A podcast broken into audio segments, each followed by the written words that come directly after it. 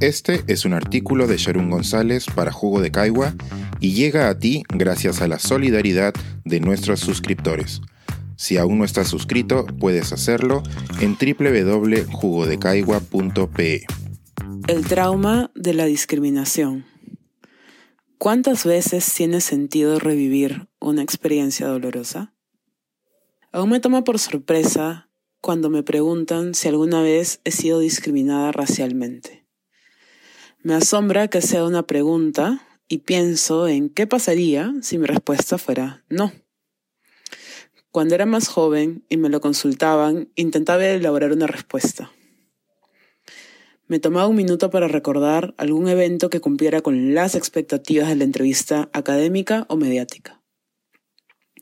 Hoy reflexiono sobre las implicancias de preguntar abiertamente sobre un hecho traumático, banalizado por el cotidiano y la reincidencia.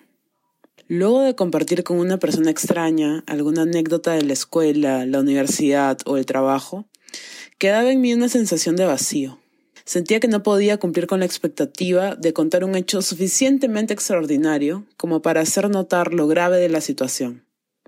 De fondo, había una pregunta tácita, algunas veces hecha explícita.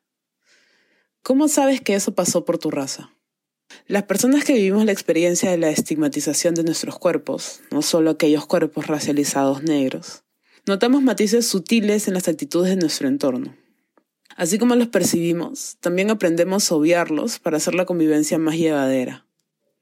La mayoría de veces que alguien me preguntaba por mis experiencias de discriminación, la respuesta más sincera era no me acuerdo.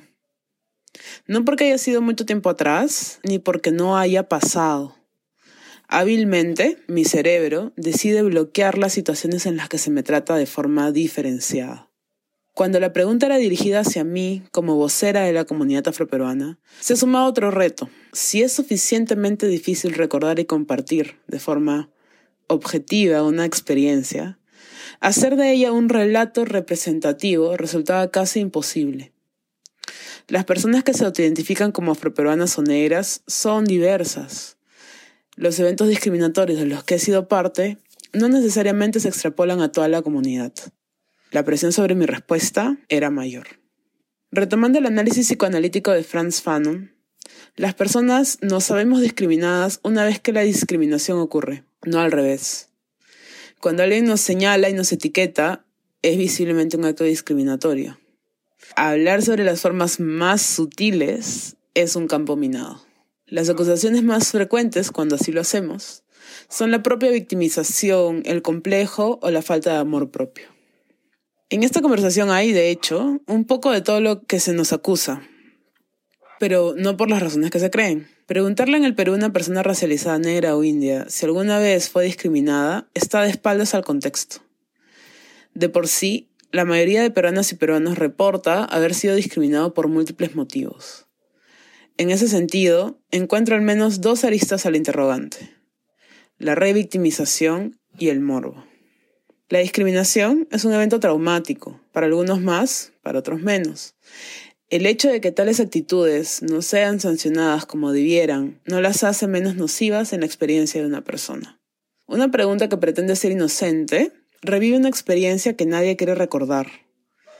Si bien las anécdotas sirven para humanizar una historia, un perfil o una etnografía, no es aceptable pedir a una víctima revivir las escenas de un delito con la discriminación racial no es distinto y es necesario desnaturalizar esa práctica. Todos queremos saber exactamente cómo es que la otra persona vivió la discriminación racial, no para verla a la cara y luchar contra ella. Si así fuera, no necesitaría escribir estas líneas. Lo que se logra al centrarnos en las anécdotas individuales es nutrir el morbo, Saber que alguien más es racista, por otro lado, también alivia a las personas de su propia responsabilidad en la perpetuación del racismo. La indiferencia y el silencio son cómplices de esto último. Reservarse el derecho de responder esa pregunta es una muestra de amor propio.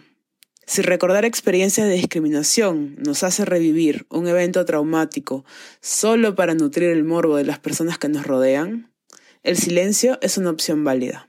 La salud mental de las personas discriminadas está en juego.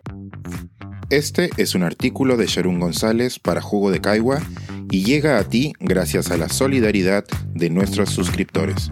Si aún no estás suscrito, puedes hacerlo en www.jugodecaigua.pe.